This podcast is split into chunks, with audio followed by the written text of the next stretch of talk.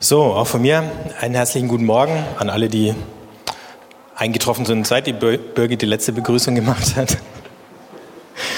ähm,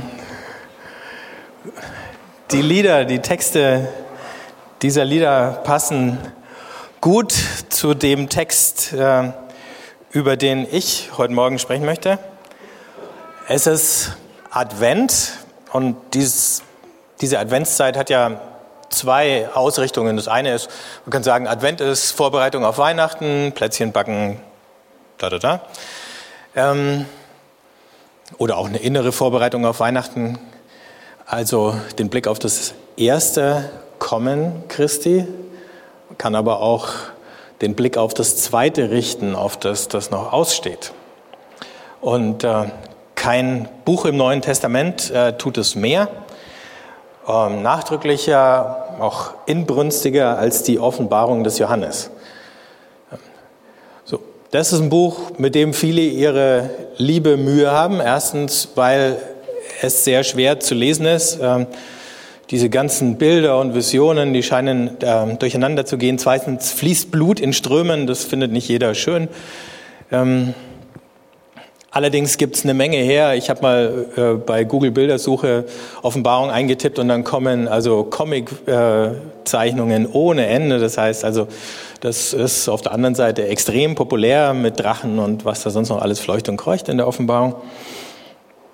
Aber das macht es natürlich schwer ähm, weil das so wenig zu tun haben scheint mit der Situation, in der wir leben. Ähm, aber wenn man sich ein bisschen rein denkt und rein liest, dann kann man auch eine ganze Menge sehr spannende Sachen daraus rausziehen. Und ähm, deswegen möchte ich einladen, euch mal mitnehmen zu lassen, ganz an den Anfang in das erste Kapitel. Und da heißt es ähm, ab dem Vers 8, nee, 9, ich, euer Bruder Johannes, der wie ihr bedrängt ist, der mit euch an der Königsherrschaft teilhat und mit euch in Jesus standhaft ausharrt. Ich war auf der Insel Patmos um des Wortes Gottes willen und des Zeugnisses für Jesus. Am Tag des Herrn wurde ich vom Geist ergriffen und hörte hinter mir eine Stimme laut wie eine Posaune. Sie sprach, schreib das, was du siehst, in ein Buch und schicke es an die sieben Gemeinden, nach Ephesus, nach Smyrna, nach Pergamon, nach Thyatira, nach Sardes, nach Philadelphia und nach Laodicea. Da wandte ich mich um, weil ich sehen wollte, wer zu mir sprach. Als ich mich umwandte, sah ich sieben goldene Leuchter und mitten unter den Leuchtern einen, der wie ein Mensch aussah. Er war bekleidet mit einem Gewand, das bis auf die Füße reichte, und um die Brust trug er einen Gürtel aus Gold. Sein Haupt und seine Haare waren weiß wie weiße Wolle, leuchtend wie Schnee, und seine Augen wie Feuerflammen. Seine Beine glänzten wie Golderz, das im Schmelzofen glüht, und seine Stimme war wie das Rauschen von Wassermassen. In seiner Rechten hielt er sieben Sterne, und aus seinem Mund kam ein scharfes, zweischneidiges Schwert und sein Gesicht leuchtete wie die machtvoll strahlende Sonne. Als ich ihn sah, fiel ich wie tot vor seinen Füßen nieder. Er aber legte seine rechte Hand auf mich und sagte, fürchte dich nicht. Ich bin der Erste und der Letzte und der Lebendige. Ich war tot, doch nun lebe ich in alle Ewigkeit. Und ich habe die Schlüssel zum Tod und zur Unterwelt. Schreib auf, was du gesehen hast, was ist und was danach geschehen wird. Der geheimnisvolle Sinn der sieben Sterne, die du auf meiner rechten Hand gesehen hast und der sieben goldenen Leuchter ist, die sieben Sterne sind die Engel der sieben Gemeinden und die sieben Leuchter sind die sieben Gemeinden.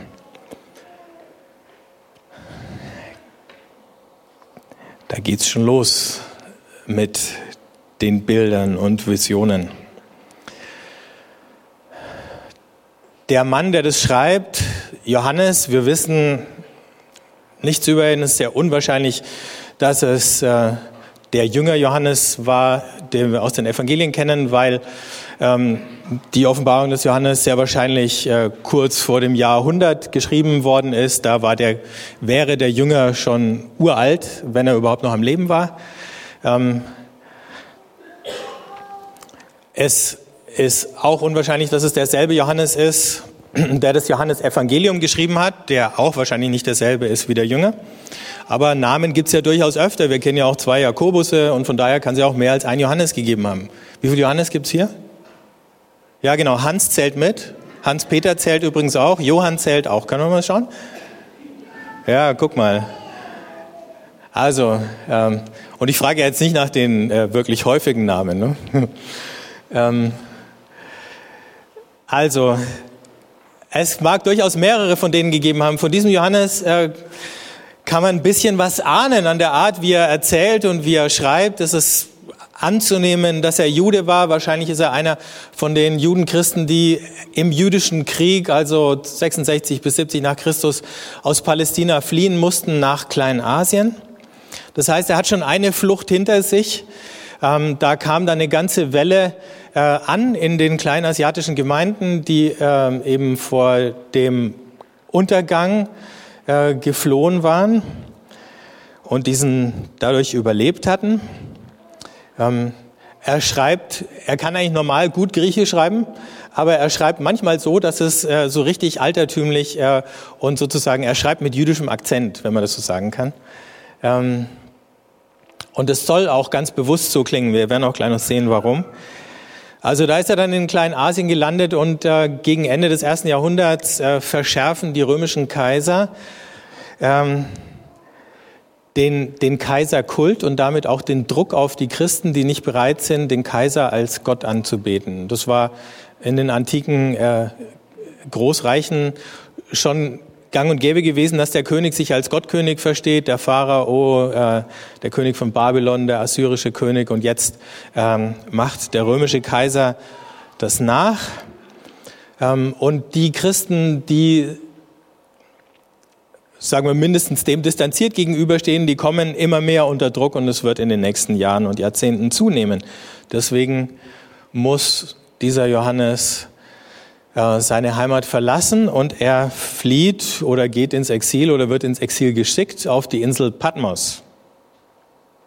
Und da ist er nun alleine in der Verbannung. Und es ist Sonntag und seine Gedanken gehen zurück an die Leute zu Hause und er weiß, die feiern Gottesdienst. Das heißt, am Tag des Herrn. Das ist jetzt nicht der Tag des jüngsten Gerichts, sondern eben der erste Tag der Woche und äh, da gegen Ende des ersten Jahrhunderts heißt er schon der Herrentag, der Sonntag. Hier äh, hinter mir, aha, da sehen wir es schon, ist die Insel Patmos. Äh, da ist der rote Kreis. Das ist eine griechische Insel vor der kleinen asiatischen Küste. Die gehört zur Inselgruppe der Sporaden und liegt in ähm, der Ägäis. Und äh, wenn ihr da ein bisschen landeinwärts guckt, dann seht ihr äh, ein Stück rechts von Patmos die Hafenstadt Milet und dann kann man hier eine Rundreise durch Kleinasien machen und zieht dann all die Gemeinden äh, Ephesus, Smyrna, Pergamon, Thyatira, Sardes, Philadelphia und Laodicea und noch ein bisschen abseits Licht Kolosse. Das ist hier gar nicht erwähnt, aber es gibt ja den Kolosserbrief im Neuen Testament. Also auf diese Insel, ungefähr eine Tagesreise mit dem Schiff von Milet entfernt, wird Johannes aller Wahrscheinlichkeit nach verbannt. Wenn wir das nächste Bild anschauen, dann sehen wir hier ein Gemälde aus der Barockzeit. Ähm, das seht ihr also unten äh, wunderschöne mediterrane Landschaft, ein bisschen antike Trümmer, äh, die deuten schon an, dass dieses römische Reich langsam äh, zerfällt. Und da unten sitzt der Johannes, das sieht man jetzt auf dem Bild nicht ganz so gut, er hat einen kleinen Heiligenschein und schreibt und schreibt und schreibt. Da sind schon zwei Blätter vollgeschrieben und am dritten äh, ist er jetzt am Schreiben. Ähm, und äh, der Johannes war ein extrem äh, bibelfester Mann. Ähm, der kann aus dem Gedächtnis, ähm, wahrscheinlich hat er ja keine Schriftrollen dabei gehabt, das komplette Buch Daniel, große Teile aus äh, Jesaja, Jeremia, Ezechiel und so Propheten, die wir nicht ganz so oft anschauen, zitieren. Und äh, diese Sachen tauchen ständig auf. Ich habe gedacht, damit ihr eine Ahnung bekommt ungefähr, wie es denn in der Offenbarung ausschaut, machen wir mal einen ganz kleinen Schnelldurchgang. Ähm, jetzt geht's ganz rasant, Bodo, genau. Also wir haben hier diese Eröffnung mit äh, dieser Vision von sieben Leuchtern, sieben Sternen. In der Mitte steht Jesus und spricht zu ihm. Das ist in dem ersten Kapitel. Dann im Kapitel 2 und 3 gibt es sieben Sendschreiben an die sieben Gemeinden. Das ist der Teil, den wir noch öfter lesen, ähm, weil der, sagen wir mal, wenigstens noch ein bisschen alltagsnah ist und Ermahnungen enthält, die wir uns auch gelegentlich mal hinter die Ohren schreiben können. So, ähm, ne? sei mal wieder ein bisschen feuriger und sowas. Ähm, ähm, nach diesen sieben Sendschreiben kommt eine große Vision von einem Thronsaal. Ja, und in diesem Thronsaal ähm, sieht der Johannes dann das Lamm auf dem Thron, vier Wesen, 24 Älteste. Und dann sieht man schon, es geht äh, nicht nur, es geht durch dieses ganze Buch ständig mit Zahlensymbolik. Das war so eine jüdische äh, äh, Spielerei. Ähm, die Zahlen, die am meisten vorkommen, sind Siebener Reihen. Es kommen aber auch Zehner vor. Und äh, wo Siebener und Zehner vorkommen, kommt auch drei vor. Ähm, vier ist auch sehr populär. Zwölf kommt vor und weil zwölf vorkommt, auch 24. Das Tolle ist, ähm, wenn man möchte, kann man natürlich mit diesen Zahlen allerlei Unfug machen. Und zum Beispiel, weil dann später ein Tier mit sieben Köpfen und zehn Hörnern kommt, äh, kann man natürlich überall gucken, wo sieben äh, vorkommt. Zum Beispiel, oder wo zehn vorkommt, als die Europäische Union äh, zehn Staaten hatte oder die damalige EG, war ich in Amerika 1984 und dann kam dann so ein Endzeitprediger und hat gesagt, der Antichrist ist die EU, äh, weil das sind ja zehn. Ne? Damals war aber schon absehbar, dass aus den zehn ähm, mehr werden würde, aber das stört nicht. Ähm, jetzt sind 27, ist auch nicht so schlimm, weil 10 plus 10 plus 7 ist 27. Aber man kann dazu ziemlich jede Zahl äh, herbringen, wenn man Zehner und Siebener addiert, subtrahiert, mal nimmt und wenn man dann noch eine Vier irgendwo mal schnell reinmuggelt oder eine Zwölf, dann, also toll. Ähm, also falls ihr mal richtig irgendwie, ähm, wie soll ich sagen, religiöse Satire schreiben wollt, dann könnt ihr so Zahlenspielchen machen aus der Offenbarung. Aber hier geht's eben los. Vier Wesen, die kommen aus dem Buch Ezechiel, äh, dann die 24 Ältesten, also zweimal zwölf, zweimal die Zahl der Stämme Israels und so weiter. Äh, die tauchen da auf und dann ein Lamm auf dem Thron. Ich habe jetzt hier ein sehr schnuckliges Lamm für dieses äh, Bild da ausgewählt. In Wirklichkeit ist dieses Lamm, was da beschrieben wird, gar kein äh, so ein zartes Lamm, sondern eigentlich so ein halber Widder. Also ein sehr wehrhaftes, robustes Tier. Ähm, auch das ist kein Zufall, weil im Buch Daniel im achten Kapitel so ein Widder vorkommt und der hat eine ganz wichtige Rolle und dann gibt es noch einen Ziegenbock, der, der dann sozusagen das böse Gegenstück dazu ist. Und das mit den äh, Böcken und den Schafen, das kennen wir ja auch irgendwoher. Ähm, nämlich auch aus einem ganz ähnlichen Kontext, dem Gleichnis vom Weltgericht in Matthäus 25. Also, am Ende dieser Thronsaalvision bricht das, wird dem Lamm ein Buch mit sieben Siegeln gegeben. Bücher tauchen immer wieder auf in der Offenbarung, aber Johannes schreibt ja auch gerne.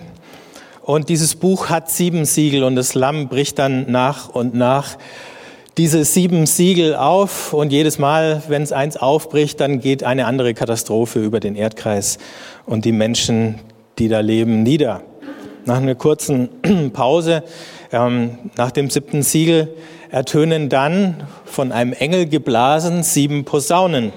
Und mit jeder der sieben Posaunen geht dann wieder eine andere Strafe oder Katastrophe über die ähm, Menschen auf dem Erdkreis nieder. Und wenn dann dieser Zyklus der sieben Posaunen beendet ist, dann treten drei Gestalten auf im Kapitel 12, 13 und 14. Zuerst eine Frau, ähm, dann ein Drache, und ein Tier. Der Drache ist eben der mit den sieben Köpfen und den zehn Hörnern. In der babylonischen Mythologie gab es eine Göttin, ähm, die das Chaos verkörpert, äh, oder die Meeresgöttin Tiamat, die hat mehrere Köpfe, weiß nicht genau, wie viele es waren, aber mehr als einer. Möglicherweise spielt das Tier ein bisschen drauf an, weil Babylon erscheint ja später auch noch. Ähm, das Tier verfolgt dann die Frau, die Frau muss äh, fliehen und wird gerettet. Der Drache oder der Satan wird vom Himmel auf die Erde geworfen. Diese Geschichte in der Offenbarung spielt auch immer auf zwei Ebenen, oben im Himmel und unten auf der Erde. Und das eine beeinflusst immer das andere. Das ist für uns jetzt ein bisschen schwerer vorstellbar, sozusagen eine Bühne äh, mit, zwei, mit zwei Stockwerken, weil ähm, ne, für uns der Himmel, wenn wir raufschauen, eher Weltraum ist und äh, große Leere und unendliche Weite und so, wo Captain Kirk umeinander fliegt, aber halt nicht. Äh. Aber man kann natürlich den Himmel sozusagen als äh, die verborgene Innenseite von allem, was ist. Ähm, das wahre Wesen nach dem Guten wie nach dem Schlechten hin sehen. Und dann sieht man, dass da sozusagen auf der Innenseite oder auf der unsichtbaren Seite all dessen, was auf der Erde passiert, ähm, offensichtlich riesige Kämpfe und Auseinandersetzungen am Werk sind. Dann für das Tier habe ich nur diese symbolische Zahl gewählt von 666. Und wenn wir dann noch ein bisschen weiter gehen, dann folgt auf diese Vision vom Tier, dem Drachen, der Frau, dem falschen Propheten, dann ähm, die Schar der Überwinder, 144.000. Ursprünglich haben die Zeugen Jehovas mal behauptet, das wären sie. Jetzt gibt es schon mehr als 144.000 Zeugen Jehovas. Kleines Problem. Ich weiß nicht genau, wie sie es jetzt gelöst haben. Ähm, aber natürlich ist 144.000 schon wieder eine symbolische Zahl, weil 12 mal 12 144 ist. Und dann kann man natürlich sagen, sozusagen die Fülle der Fülle und dann nochmal 1000. Perfekt. Ähm, und das sind die, die ähm, standhaft geblieben sind, die, die sich nicht haben unterkriegen lassen ähm, von all den Einschüchterungsversuchen Das sind die, die im Buch des Lammes geschrieben sind. Und dann singen diese Überwinder in Offenbarung 15 ihr Lied. Und nachdem das vorbei ist, gehen wir zurück in die Reihe von den sieben Siegeln und den sieben Posaunen, denn dann werden sieben Schalen des Zornes ausgegossen. Ein Engel bringt die.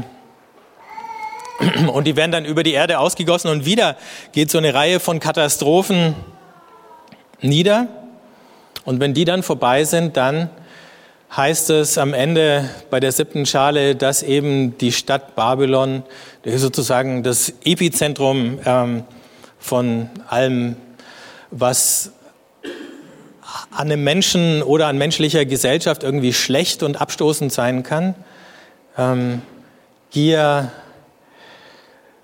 Hochmut, ich spare mir jetzt die Reihe, äh, die dafür steht, die ist, die geht ihrem Untergang entgegen. Es ist für die Leser der damaligen Zeit nicht schwer zu entschlüsseln, wer die Stadt oder wo die Stadt Babylon denn liegt. Denn man wird gleich darüber informiert, dass sie auf sieben Hügeln liegt und sieben Hügel gibt's in. Genau. Das konnte sich dann jeder ausmalen. Und dann ähm, als das Gericht über die Stadt losgeht. Ähm, ihr seht hier übrigens eine Münze, eine römische Münze. Äh, Babylon wird ja als die äh, große Hure bezeichnet. Da gab es tatsächlich äh, Münzenfunde äh, mit so eindeutigen Motiven, dass man äh, wohl ähm, aus der Münze rückschließen kann, was für Dienstleistungen dafür äh, bezahlt worden sind. Fand ich ganz interessant. Zum Glück sieht man es nicht so, dass man es nicht so genau, dass man es hier im Gottesdienst nicht zeigen dürfte. Also diese Stadt bekommt dann ihr Urteil gesprochen und sie wird vernichtet. Und äh, interessanterweise weinen die Kaufleute, heute würden wir sagen die Banker. Ähm, die Feindbilder sind schon ein bisschen schwarz-weiß in der Offenbarung. Ähm, und nachdem diese dekadente Stadt dann untergeht, ähm, erscheint auf der Bildfläche und jetzt geht es dann dem Showdown entgegen mit großen Schritten der weiße Reiter. Auf einem weißen Pferd mit einem Schwert, das aus seinem Mund kommt. Da sind wir schon wieder bei dieser Vision, die wir gerade gelesen haben. Einem zweischneidigen Schwert. Und der sorgt dann dafür, dass Tier und Drache und was da sonst noch an Aufruhr unterwegs war auf der Erde, dann in Ketten gelegt und am Ende sogar endgültig vernichtet wird. Und ganz am Ende landen wir nach gewonnener Schlacht in der Stadt Gottes. Und da endet dann die Vision, wenn Gott kommt, um auf der Erde bei den Menschen zu wohnen. Und dann wird da dieses himmlische Jerusalem in den leuchtendsten Farben beschrieben. Das Erstaunliche an dieser Stadt ist, es gibt keinen Tempel mehr, weil sozusagen der Tempel Gottes Gegenwart nicht mehr symbolisieren muss, weil Gottes Gegenwart so real ist, dass es keinen Tempel mehr braucht. So, das war der Schnelldurchgang. Ähm, wenn ihr jetzt irgendwann die Offenbarung mal aufschlagt, dann habt ihr vielleicht ein bisschen eine Orientierung, wo ihr euch gerade befindet. Ähm, man kann die mit Sicherheit nicht so lesen, dass man die neben die Weltgeschichte legt und sagt, jetzt sind wir gerade da, jetzt sind wir gerade da, hier kippt eine Bohrinsel um, aha, vergiftetes Meer, okay. Ähm, das heißt, von jetzt ab sind es noch so und so viele Jahre. Das ist schon immer wieder mal versucht worden, aber es hat eigentlich nie funktioniert. Und äh, möglicherweise, ähm, weil ja diese Gedanken viel mehr im Kreis verlaufen als linear, ist es auch völlig müßig darüber nachzudenken, ob wir jetzt schon sozusagen auf so einem Fortschrittsbalken bei acht von zehn sind oder so oder erst bei vier von zehn. Ähm, aber was die Offenbarung tatsächlich ähm, sein soll, ist ein Buch des Trostes und der Ermutigung für Leute, die in so einer Situation sind wie dieser Seher Johannes oder die berufen sind, so spricht er seine Geschwister ja an, seine Glaubensgeschwister in den sieben Gemeinden, Zeugen zu sein. Zeugen deswegen, weil Jesus vorher in diesem Kapitel, das habe ich nicht vorgelesen, als der treue Zeuge erscheint. Der, der sozusagen vor der ganzen Welt, ob sie ihn nun anerkennt oder nicht, ob sie ihn hört oder nicht, ähm, Gottes Wahrheit nicht nur verkündet, sondern verkörpert. Und deswegen ist es auch Aufgabe seiner Nachfolger, derer, die an ihn glauben, selber Zeugen zu sein. Da geht es jetzt nicht in erster Linie um das, was man manchmal in so einem frommen Jargon als Zeugnis geben bezeichnet, dass man möglichst vielen Leuten, das darf man natürlich, ähm, das ist auch erwünscht und eine gute Sache, möglichst vielen Leuten ähm, von Jesus, von seinem Glauben äh, erzählt und es weitergibt, sondern da ist mehr der Zeuge der, der eben standhaft sagt, äh, wie der Luther dann später, hier stehe ich, ich kann nicht anders, oder der, der nicht bereit ist, vor dem Kaiser sein Knie zu beugen. Der Kaiser Domitian, der zu dieser Zeit regiert, hat sich dann als erster der römischen Kaiser als Herr und Gott bezeichnet. Das sind im ähm, Neuen Testament natürlich zwei äh, Begriffe ähm, und für den Juden sowieso noch dreimal mehr, die man nie und nimmer für einen Menschen in den Mund nehmen könnte. Also das ist aus jüdischer Sicht Gotteslästerung par excellence, was der Kaiser da tut. Ähm, für die Römer, die viele Götter hatten, war es wurscht, ob da noch mal ein Herr und Gott dazukommt oder so. Das hat keinen gestört. Deswegen konnte man da auch locker mitmachen bei dem Kaiserkult sozusagen pro forma, damit seine Staatstreue äh, bekunden und privat machen, was man will. Aber das ging eben für die Christen nicht. Ähm, sozusagen kurz dem Kaiser mal huldigen und dann wieder zurückgehen zu Jesus. Und dafür gibt es auch einen Präzedenzfall im Alten Testament, im Buch Daniel. Das, äh, die Geschichte spielt zur äh, Makkabäerzeit im zweiten Jahrhundert äh, vor Christus. Da war eben schon mal so ein Gottkönig, ähm, der sein Standbild im Tempel aufgestellt hat in Jerusalem und dann äh, sich selber an Gottes Stelle setzen wollte. Und dann hat es einen blutigen Aufstand gegeben gegen diesen König. Und von dem lesen wir verklausuliert im Daniel-Buch. Was machen wir jetzt daraus? Damit Johannes die Augen aufgehen können, damit er alles sehen und hören kann, musste er erstmal weg aus Kleinasien, weg aus diesen ähm, Konflikten. Und erst als er sozusagen von außen schaut, kann er es sehen oder bekommt er die Augen geöffnet? Vielleicht können wir daraus lernen, dass die ganze Wahrheit über irgendeine Gesellschaft ähm, vermutlich nicht der am besten erzählt, der an den Hebeln der Macht sitzt, sondern dass wir manchmal die Wahrheit über unsere Welt von denen erfahren, die am Rand sind, die zu den Opfern gehören, ähm, die die Gewalt abbekommen, die äh, von den Mächtigen verschwiegen wird, bei uns ist das äh, staatliche Gewalt noch ein bisschen harmlos, aber in, immerhin musste die Bundesregierung äh, oder die FDP den äh, Armutsbericht korrigieren, weil er einfach nicht so, hat sie nicht so schön gelesen. Ähm, das heißt, so, die Mächtigen verschleiern gern, wo ihr Handeln für andere ungerechte Folgen hat. Aber es ist nicht nur die Perspektive der Opfer, ähm, eben es ist auch dieser prophetische Blick und nur dann sieht man, was tatsächlich ähm, sozusagen unsichtbar im tiefsten Wesen der damaligen Welt sich getan hat.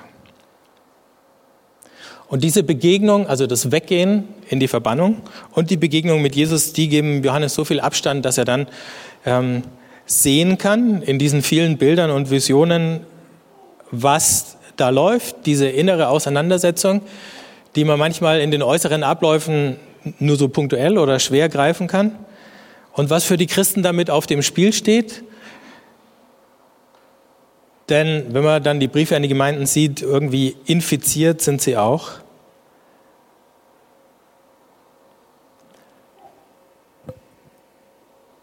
Also er braucht den Abstand, den inneren wie den äußeren um sehen zu können. Und dann, wenn wir uns diese Szene anschauen, dann sehen wir, wie Jesus da beschrieben wird, als einer, der aussieht wie ein Mensch.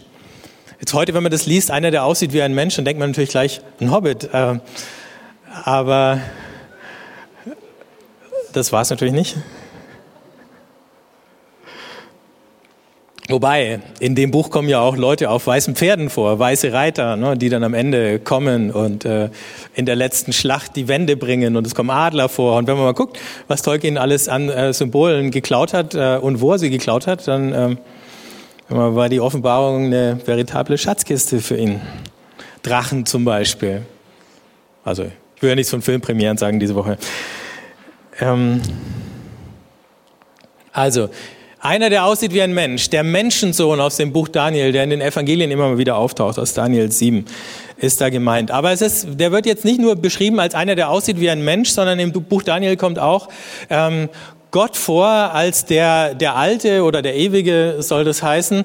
Ähm, und da kommen übrigens diese Bilder her mit Gott, der äh, alte Mann, der da irgendwo sitzt, weil der mit weißen Haaren beschrieben wird. Das ist nicht unbedingt Ausdruck seines Alters, sondern ähm, Ausdruck dessen, dass er sozusagen von innen raus beleuchtet ist ähm, und, und strahlt. Deswegen sind die Haare weiß.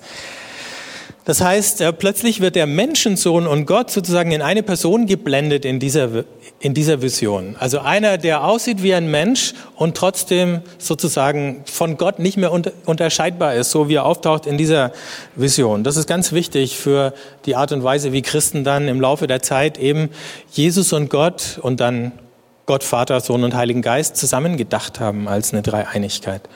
Und schon ein ganz großer Schritt dahin. Und im Buch Daniel ist es der Menschensohn, der gegen diese Weltreiche, ähm, die sich gegen Gott auflehnen oder verbündet haben, die Herrschaft Gottes aufrichtet. Und das ist er auch hier. In den unterschiedlichen Gestalten, ob er als Lamm erscheint oder als Löwe oder als der Reiter auf dem weißen Pferd. Und dann ist da noch ein Leuchter, der taucht zum Beispiel im Buch Sacharja auf, in einer Vision mit dem hohen Priester Jeschua. Auch nicht gerade ein Zufall die Namensgleichheit und äh, dem König oder Regenten Zerubabel. Da stehen dann zwei Leuchter. Hier stehen sieben Leuchter.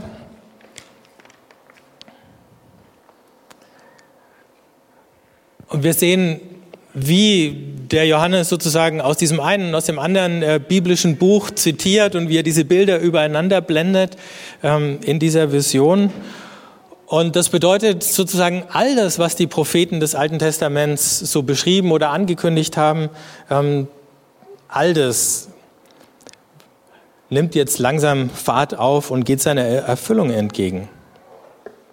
Und wenn wir uns dann fragen, was ist denn die Botschaft, die schon am Anfang dieses Buchs deutlich wird, ähm, dann das. Johannes schreibt an Christen, das ist Ende des ersten Jahrhunderts eine verschwindend kleine Minderheit im Römischen Reich, 60 Millionen Einwohner davon wahrscheinlich zu, zum Ende des ersten Jahrhunderts, keine Ahnung, 20, 30.000 Christen oder so.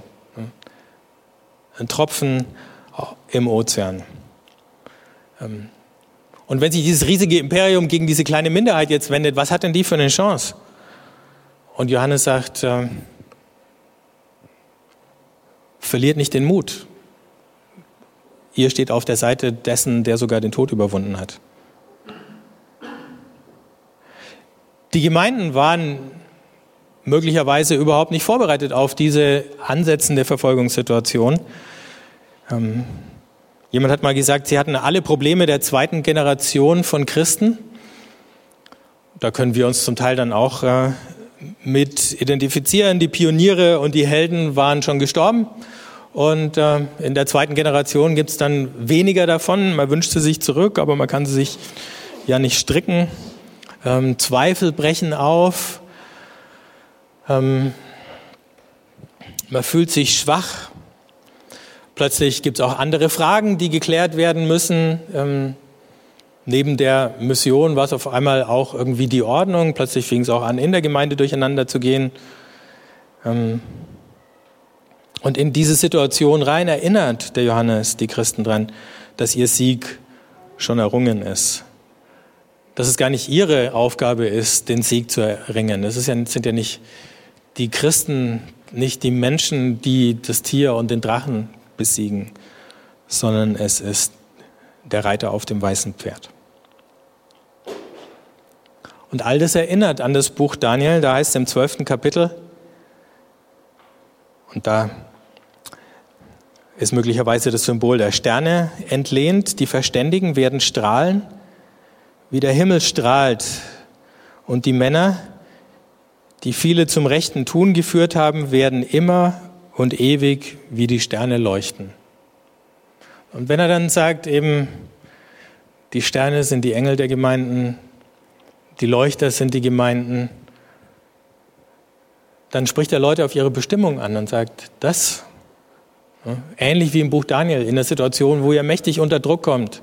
Aber wenn ihr standhaft bleibt, dann ist allein eure Standhaftigkeit schon äh, das, dass ihr strahlt wie die Sterne. Oder dass ihr ein Licht seid. Dann können wir zurückgehen auf die Bergpredigt, wenn Jesus sagt, äh, ihr seid die Stadt auf dem Berg oder niemand stellt den Leuchter unter den Scheffel. Daran erinnert es sie. Was hat es mit uns heute zu tun? Jetzt leben wir freundlicherweise nicht in der Gegend, wo Christen verfolgt werden. Ab und zu werden sie mal ein bisschen belächelt. Ähm, damit kommt man vielleicht noch ganz gut klar. Ein bisschen schwieriger ist, wenn man sich tatsächlich, auch aus Konsequenz des eigenen Glaubens, ähm, einsetzt, zum Beispiel eben für Gerechtigkeit. Ähm, wenn man da den Finger auf äh, Dinge legt, die andere lieber vertuschen oder verschweigen möchten, dann hat man sehr schnell Ärger. Wenn man sich einsetzt für Leute, die benachteiligt sind, jetzt kriegt Erlangen äh, ein Kontingent Flüchtlinge zugewiesen und man hat in der Zeitung in den letzten Wochen verfolgen können, äh, was für Streit plötzlich ausgebrochen ist unter denen, die sagen, es ist in Ordnung, dass wir hier Flüchtlinge aufnehmen und denen, die sagen, es ist in Ordnung, aber nicht da, wo ich wohne, bitte. Ähm, und wie dann so ein äh, schwarze Peter-Spiel da plötzlich beginnt und ratzfatz bist du zwischen äh, den Fronten oder ratzfatz werden Leute plötzlich wütend oder sauer auf dich ähm, wenn du da Partei ergreifst, vor allen Dingen, wenn du sie für die ergreifst, äh, die da eben gar nicht mal freiwillig eben kommen. Andere Verbannte, wenn wir so wollen, ähm, die in der gleichen Situation sind wie Johannes hier in dieser Geschichte. Also ist das Zweite, was wir daraus lernen können, tatsächlich die Augen aufzumachen für die Ausgestoßenen und uns mal die Geschichten anhören. Wer sind denn die Leute, die da kommen? Warum mussten sie denn da weg? Ähm, was ist ihnen denn passiert? Und möglicherweise erfahren wir in den Geschichten, die sie erzählen, die ihnen passiert sind, was über diese Tiere und Drachen, ähm, denen sie ausgeliefert waren, diese Unrechtsregimes, ähm, die Katastrophen, die über sie hereingebrochen sind und äh, können ihnen helfen. Allein schon dadurch, dass wir sie als Menschen wahrnehmen und behandeln und nicht als Problem. Dann das andere, was wir lernen können, da sind wir jetzt noch ein bisschen näher am Advent, ist, ähm, wenn wir tatsächlich standhaft sein wollen, wenn wir uns nicht einlullen lassen wollen, wenn wir uns nicht verführen lassen wollen, dann brauchen wir manchmal Abstand. Manchmal müssen wir uns vielleicht selber ins Exil befördern für eine Weile. Ähm, vorübergehen, mal für eine Woche eine Auszeit nehmen oder für einen Tag oder unter einem Tag mal für eine halbe Stunde. Und die Stille suchen, die Einsamkeit und hören, damit uns die Augen wieder geöffnet werden können. Damit wir sehen, wo unser Zeugnis denn gefragt und verlangt ist. Und dann können wir auch, und auch das sehen wir am Beispiel von Johannes, eintauchen in diese Bilder der Propheten aus der Bibel. Und wir können mit Hilfe dieser Bilder selber sehen lernen oder revolutionär sehen lernen. Sehen lernen, wo und wie denn das Reich Gottes kommen möchte oder vielleicht auch schon kommt. Und wie wir uns dann dazu stellen können. Und dann schließlich noch in der Offenbarung sozusagen ist ständig Gottesdienst. Es fängt an mit dem Sonntag, wo der Johannes weiß, zu Hause feiern sie jetzt Gottesdienst, egal welche von den sieben Gemeinden es jetzt wohl war, zu der er gehört hat. Ähm, und dann in dem himmlischen Thronsaal wird er reingenommen in diesen himmlischen Gottesdienst und am Ende ist sozusagen in der ewigen Stadt ähm, Leben und Gottesdienst überhaupt nicht mehr voneinander zu trennen, in die alle Völker ihre Schätze hineinbringen. Das heißt, wenn wir jetzt Gottesdienst feiern, feiern wir den himmlischen Gottesdienst mit. Und wir feiern schon im Vorgriff auf das Ende, das erst noch kommt. Aber wenn wir den Gottesdienst feiern, wenn wir diese Befreiung feiern, die uns geschenkt ist, und wenn wir in Dankbarkeit auf das schauen, was Jesus für uns getan hat am Kreuz, in der Auferstehung und was er für uns tun wird, wenn er am Ende alle Tränen abwischt, ähm, dann sind wir Teil von diesem himmlischen Geschehen und schon mit drinnen. Und deswegen nimmt uns das Abendmahl sozusagen gleichzeitig aus der Zeit raus und stellt uns mit beiden Füßen wieder rein. Das ist fast ein Paradox oder ein Geheimnis. Ähm, aber mit der Perspektive da reinzugehen, ist eben auch ein Vorrecht oder eine Einladung, die uns Gott schenkt. Und dann immer wieder diese Hoffnung möglicherweise gegen den Augenschein, wo wir uns manchmal denken, was soll's, ob ich jetzt was mache oder nicht, das ändert doch nichts. Ähm, das ist die Sprache der Resignation. Die Sprache der Hoffnung heißt, ich kann nie wissen, was das bisschen, was ich tun kann, möglicherweise für Folgen hat. Und wenn es nur für einen positive Folgen hat, dann war es gut. Falls sich einer von euch äh, verbannt fühlt von, keine Ahnung, seinem Chef oder irgendwelchen anderen widrigen Umständen und das Gefühl hat, ich bin auf dem Abstellgleis gelandet, irgendwo das Leben läuft an mir vorbei. Frag nochmal, vielleicht war es nicht nur der Chef, aber auch, aber vielleicht ist auch Gottes Weisheit dahinter, dass er dich an einen Platz bringt, weil du nur von dem Platz aus bestimmte Dinge und Wahrheiten sehen kannst, die für dich wichtig sind, wenn du weitergehst. Du wirst wahrscheinlich nicht ewig da bleiben, aber warum nicht auch den Platz mal annehmen und sagen, okay Gott, was bedeutet das für mich? Was möchtest du mir zeigen und sagen? Wir feiern jetzt gleich das Abendmahl. Ich würde gern mit euch beten. Wenn ihr möchtet, steht auf.